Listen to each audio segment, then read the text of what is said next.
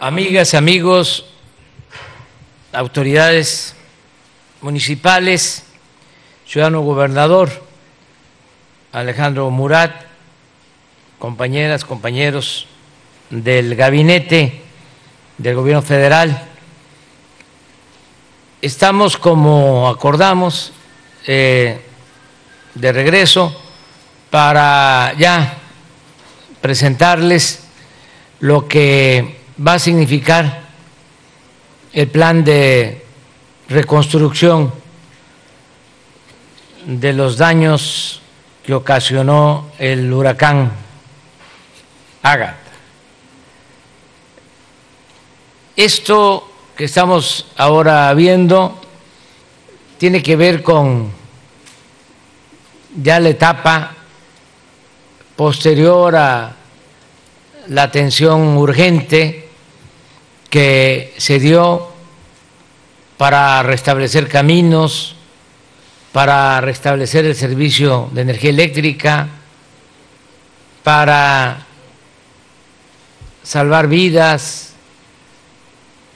lo que tuvo que ver con el plan DN3 de la Secretaría de la Defensa y con el plan Marina de la Secretaría de Marina, los apoyos que todavía se están distribuyendo, como aquí se ha visto, eh, láminas, despensas y otros apoyos. Después de esa etapa viene esta, que es la que tiene que ver con la reconstrucción. Se está actuando de manera distinta, se, se los comentaba la vez pasada, de cómo se hacía antes. No era nada más la declaratoria de emergencia y enviar los fondos a las autoridades, muchas veces ni llegaban los fondos. Ahora eh, lo que queremos es que realmente llegue el apoyo a la gente, que no se quede en el camino, porque había toda una industria de la intermediación, de la corrupción, además de que se padecía de un huracán, de un temblor, también se tenía que padecer de la corrupción porque habían eh, gestores o proveedores o contratistas o autoridades que sacaban rajas, sacaban provecho personal. Entonces ya no. Por eso se desapareció el famoso Fondem, que era un barril sin fondo, con ese propósito. Entonces ahora es eh, otro procedimiento, eh, se hace un censo, casa por casa, y ahí se ve el daño directo a la gente. Con la idea de ayudar de manera directa a la gente afectada, damnificada. Ese censo eh, ya nos indica qué afectación hubo en viviendas, en cultivos, en, en seres, todo lo que eh, la gente perdió o el daño que le ocasionó en este caso el huracán. Y a partir de ese censo actuamos, porque en los otros tiempos se inflaba también mucho. Se decía, eh, si fueron diez mil hectáreas de café, se decían cien mil hectáreas afectadas, que no hay en una región cien mil hectáreas, o que es difícil, solo que se trate de fincas cafetaleras grandes, pero aunque todos deben de ser ayudados, apoyados, lo que más nos importa es ayudar a la gente más necesitada, más pobre. Es como cuando funcionaba el famoso Procampo, que el apoyo se le daba al productor más grande y en las comunidades indígenas ni siquiera sabían que existía ese apoyo. Ahora es distinto. Ahora se le da la preferencia a la gente más pobre. Entonces, quisiéramos eh, pues entregar más a cada familia, pero pues tenemos que administrar el presupuesto, que es dinero del pueblo. Ahora que estuve aquí, hoy lo comentaba yo en la mañana en la conferencia de prensa, me fui después al Istmo y me pararon unos eh, solicitantes de justicia porque en 1979 este, resolvió el Tribunal Agrario, creo que la Suprema Corte, que tres mil hectáreas de sus terrenos pasaran a otras eh, personas y se formó una colonia, tres mil hectáreas, desde 1979. Cuento esto porque así está en el país. Entonces me paran y este y hay una manta que dice, si no nos pagan las tierras, no va a haber eh, corredor trasísmico. Pues los escuché, ya se había hecho un avalúo y aun cuando se trata de un asunto de la época de López Portillo, se decidió que se les iba a ayudar.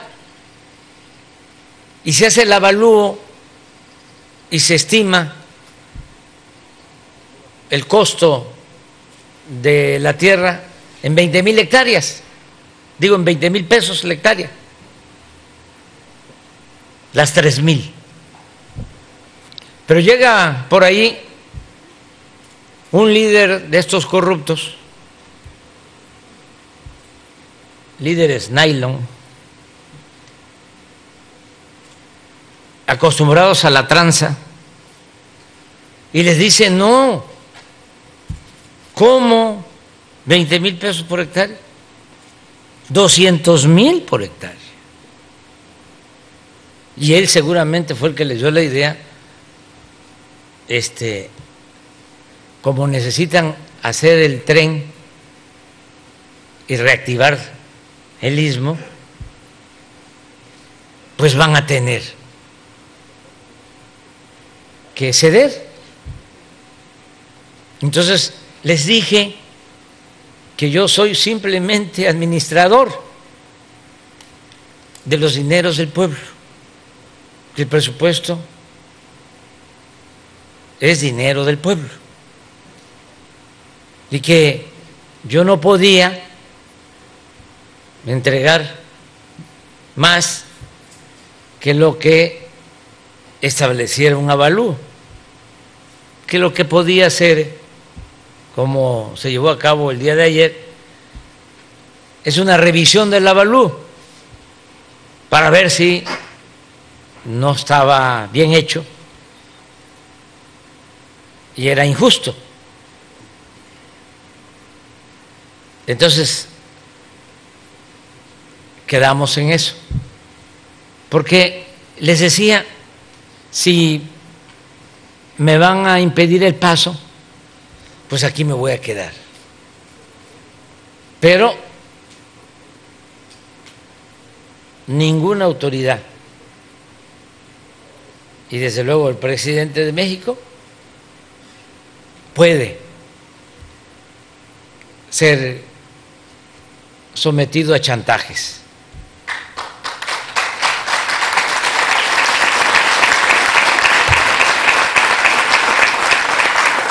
Entonces, pues uno quisiera siempre dar más, pero tenemos que buscar los equilibrios, desde luego atender a la gente más pobre que más lo necesita. Eh, por eso, pues es el apoyo a los productores con ese monto, porque lo analizamos bien, y por eso el apoyo a los pescadores, que se les va a entregar de manera directa. En el caso de las viviendas, lo mismo, de manera directa. Les comentaba yo también la vez pasada que la democracia es el gobierno del pueblo, para el pueblo y con el pueblo. No solo eh, queremos entregar el presupuesto de manera directa para evitar intermediación y para evitar moches y corrupción, sino también porque necesitamos ayudar todos.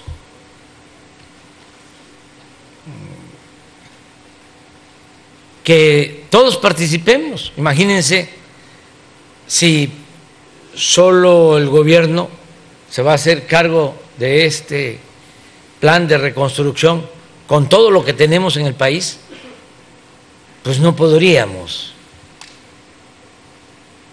Tenemos que eh, aligerarnos la carga, que todos participemos. Entonces, confiar en la gente. Y en el caso de la vivienda, se les entrega su apoyo. Y ellos tienen que ver cómo compran los materiales, eh, cómo contratan a los maestros de obra,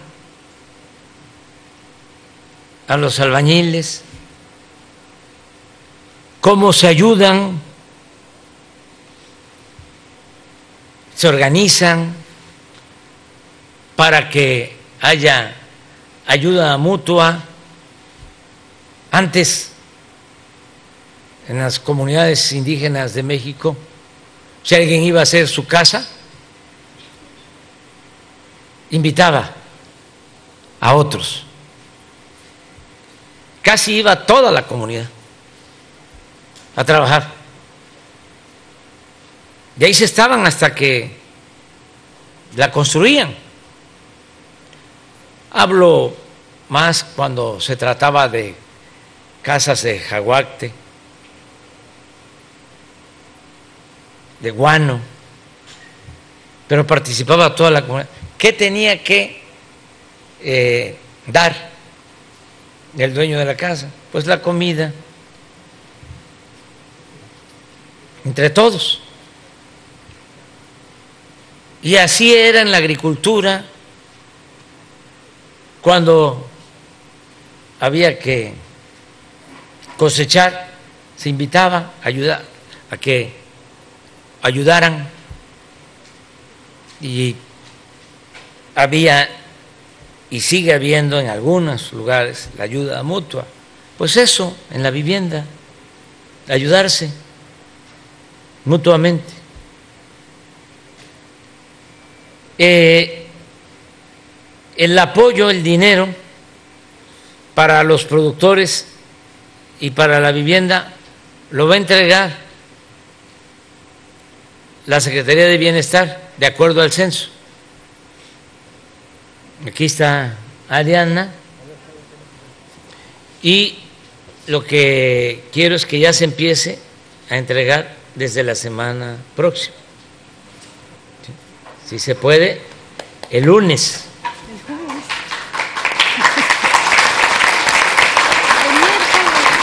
Hoy es viernes. Tienes tiempo de sobra. Este, trabajar para hacer las órdenes o sea, este, y entregarle a la gente, empezar con sus apoyos para la vivienda. Los paquetes de electrodomésticos o enseres que ya aquí se eh, informó lo que contienen los paquetes a ver si no tiene la lista general, para que ustedes como autoridad ya sepan qué contiene cada paquete. Es un refrigerador, una estufa, un colchón, una licuadora, un ventilador y un juego de sartenes. Esos paquetes que se empiezan a entregar hoy este, en una en un municipio, en Tonameca, y ya mañana tienen que estar este, ya terminado el reparto, eso lo va a hacer la Secretaría de la Defensa. Con el censo va casa por casa y entrega todo el paquete. Donde eh, corresponda, de los 31 municipios hay seis en donde está la Secretaría de Marina. Ahí van a ser los eh, integrantes de la Secretaría de Marina, marinos, oficiales, los que van a entregar directamente los paquetes de electrodomésticos o en En el caso de la reparación de escuelas, todas las escuelas, todas que resultaron afectadas, van a recibir su apoyo. Ahí también va a ser la comunidad la que va a participar. Se va a entregar el apoyo de manera directa desde la semana que viene a las sociedades de madres y padres de familia. Se invita a todas las madres, padres de familia a una asamblea y se entregan los apoyos que correspondan. Y la asamblea va a decidir con el comité qué hacer con el recurso si se cayeron las aulas y hay que levantarlas, o la barda, o este se destruyó el sistema de, de, agua para los baños o hace falta pintar las escuelas, cambiarle la techumbre. Con ese dinero ellos van a decidir qué, libremente, qué van a hacer.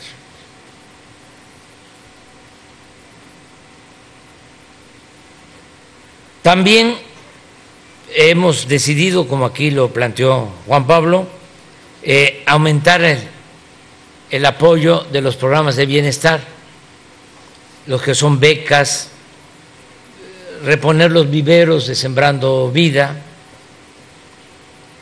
eh, resolver lo de la reconstrucción que quedó pendiente o no se ha terminado,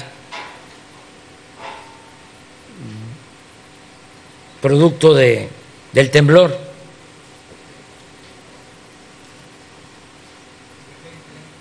Sí, aquí está eh,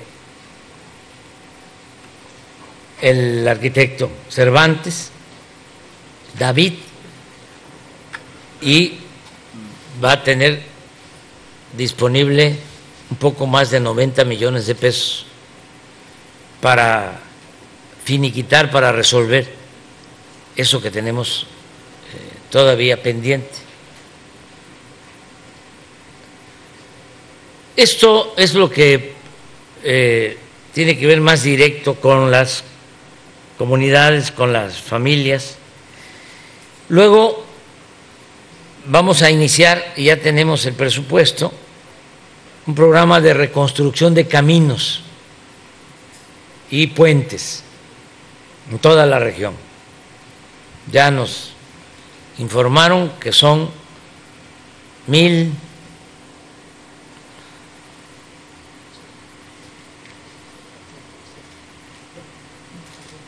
1890. 1.800 millones de pesos para caminos, para puentes, sobre todo, eh, o básicamente para caminos estatales y lo que se requiera de caminos federales. Pero es para mejorar todos los caminos estatales y hacer los puentes. Aquí hay una participación del gobierno del Estado del 30%.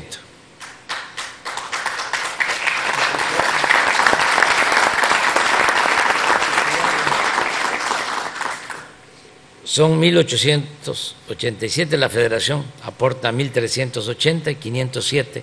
¿Y por qué el 30%? Porque queremos mucho a Oaxaca, pero resulta que también con el plan de reconstrucción en Tabasco y en Chiapas y en Veracruz, entonces aporta algo el gobierno estatal. Entonces me lo iban a reclamar los gobernadores de que como este, en Oaxaca no se aportaba nada. Entonces van a apoyar y muchas gracias Alejandro por esa contribución. Luego eh, viene el apoyo directo a ustedes, también no es mucho, pero les va a ayudar a atender lo que se considere más urgente que no esté contemplado en los otros programas. Ya ustedes lo deciden si lo utilizan para camino, para mejorar líneas de agua, de drenaje, si se dañaron espacios públicos, un parque, una unidad deportiva, ya ustedes resuelven. Y como aquí se explicó, este, hay quienes van a recibir más porque tienen más pobreza, aunque parezca increíble. Eh, hay quienes están más pobres que los pobres y no puede haber trato igual entre desiguales. La justicia es darle más al que tiene menos. Entonces se tomó en cuenta eso y se tomó en cuenta también eh, el grado de daño causado por eh, el huracán. Entonces, se les va a entregar esos recursos. Hoy se quedan, este, terminando ya esta reunión, firmando los convenios y también a partir del lunes ya tienen la mitad de lo que les corresponde.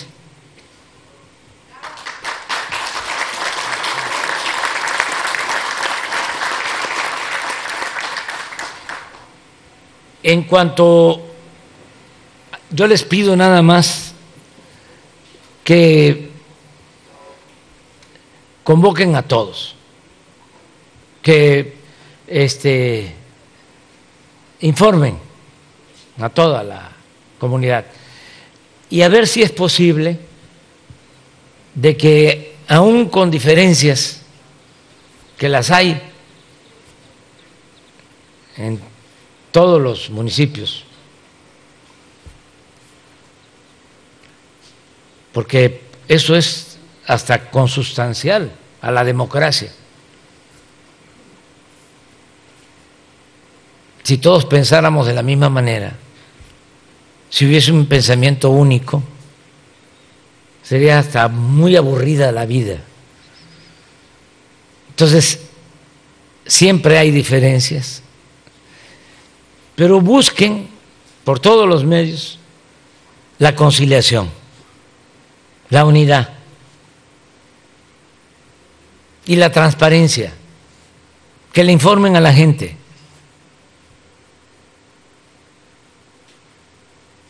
Para que no se dé motivo a que se pierda autoridad. Y la mejor receta es actuar con buena fe, ser auténticos servidores públicos y llamar a todos y así vamos a trabajar y convocarlos a todos, a la unidad no es un asunto partidista, ya pasaron las elecciones. Además, el gobierno es otra cosa. Partido, como su nombre lo indica, es una parte. Gobierno es la representación de todo un pueblo. Entonces, buscar la unidad. En cuanto al programa de salud, que es muy importante, que no está incluido, eh, Está aquí con nosotros el director del Seguro Social y ya eh, se ha puesto de acuerdo con el gobernador porque estamos después de la pandemia, de lo más difícil de la pandemia, porque todavía no termina de irse.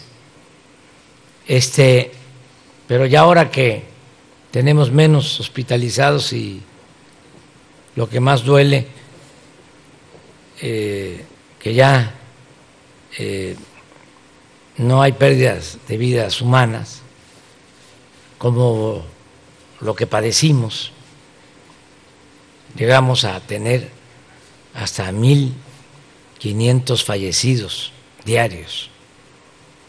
Y ahora hay uno en todo el país. poco menos de uno en promedio. Entonces, ya ahora ya podemos, y lo estamos haciendo, dedicarnos a mejorar, pero sustancialmente, todo el sistema de salud pública.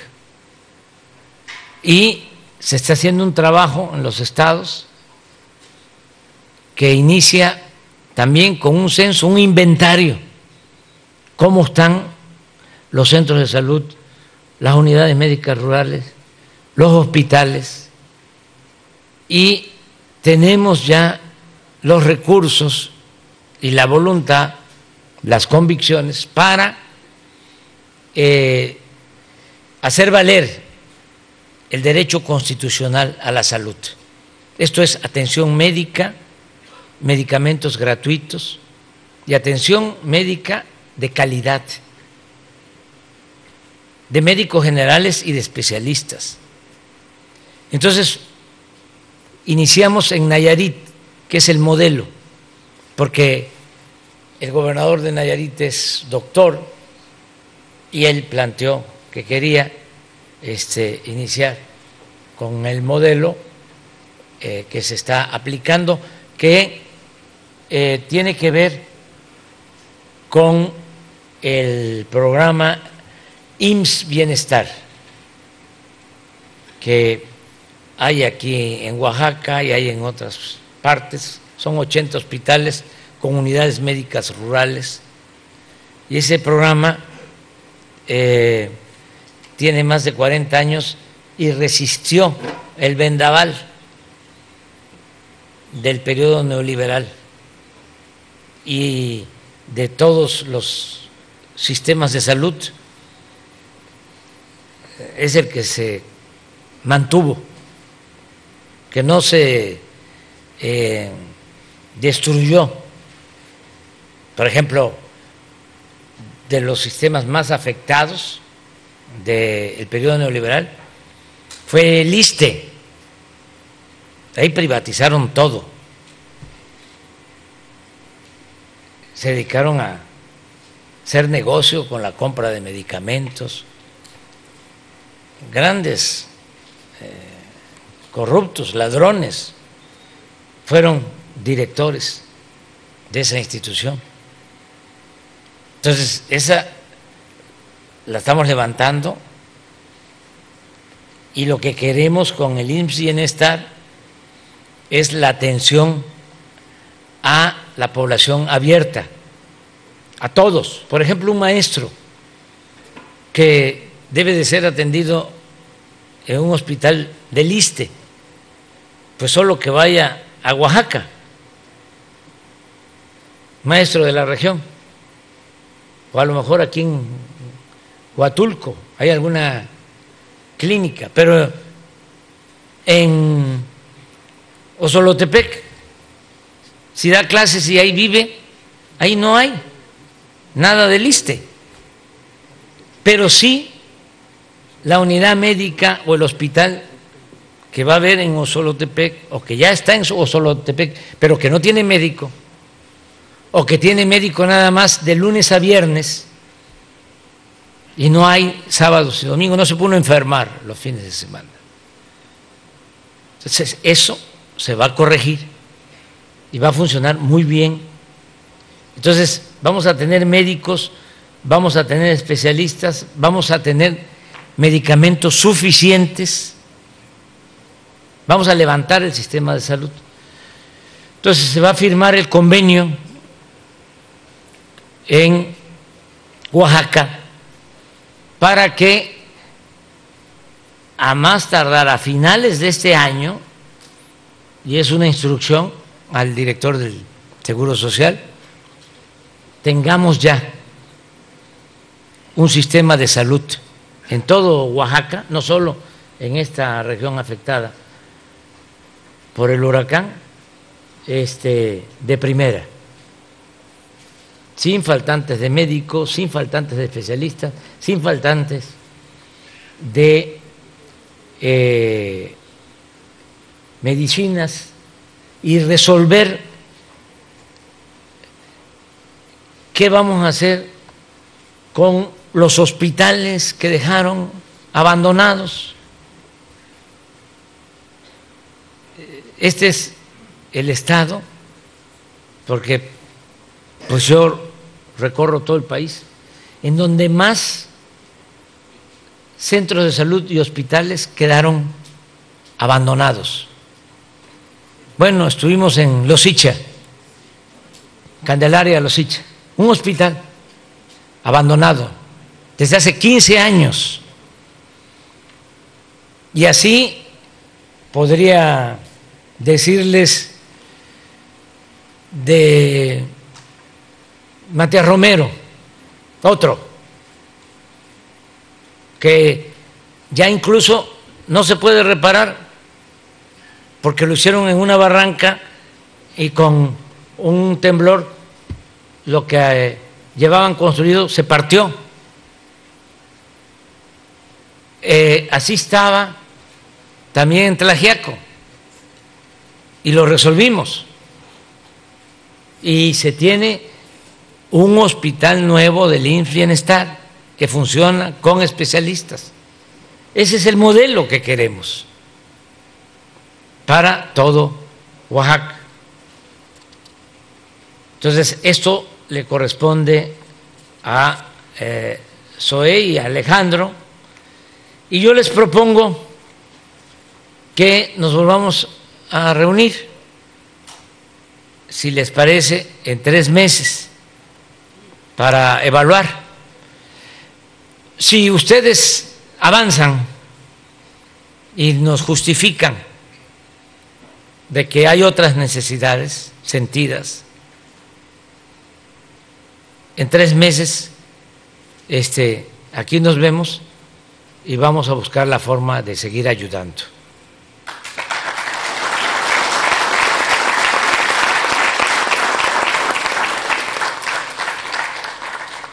Sería para el 17 de septiembre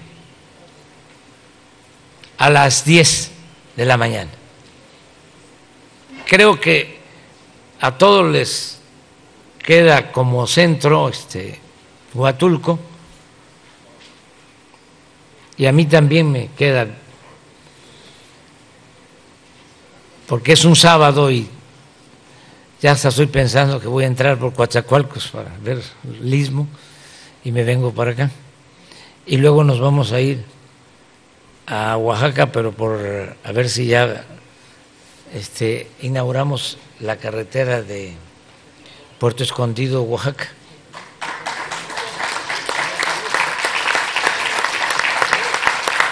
O cuando menos la supervisamos. Este, eh, eso es básicamente, muchas gracias este, por su apoyo y nos vamos a seguir encontrando.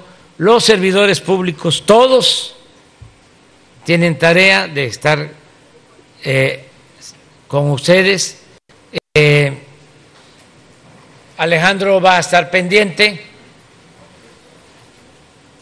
y me va a estar informando de cómo vamos para no esperar la evaluación dentro de tres meses. Sí quiero que a partir del lunes empiecen a entregar los recursos, tanto lo que corresponde a los gobiernos municipales como a las familias, que empiecen a entregar eh, casa por casa. Y muchas gracias, muchas gracias a Protección Civil, que en los momentos difíciles estuvieron aquí. Muchas gracias a los marinos.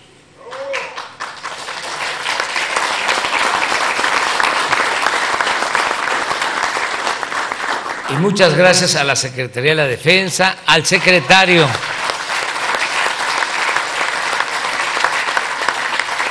que él vino desde los primeros momentos a representarnos y a coordinar las acciones. Muchas gracias a los trabajadores de la Comisión Federal de Electricidad.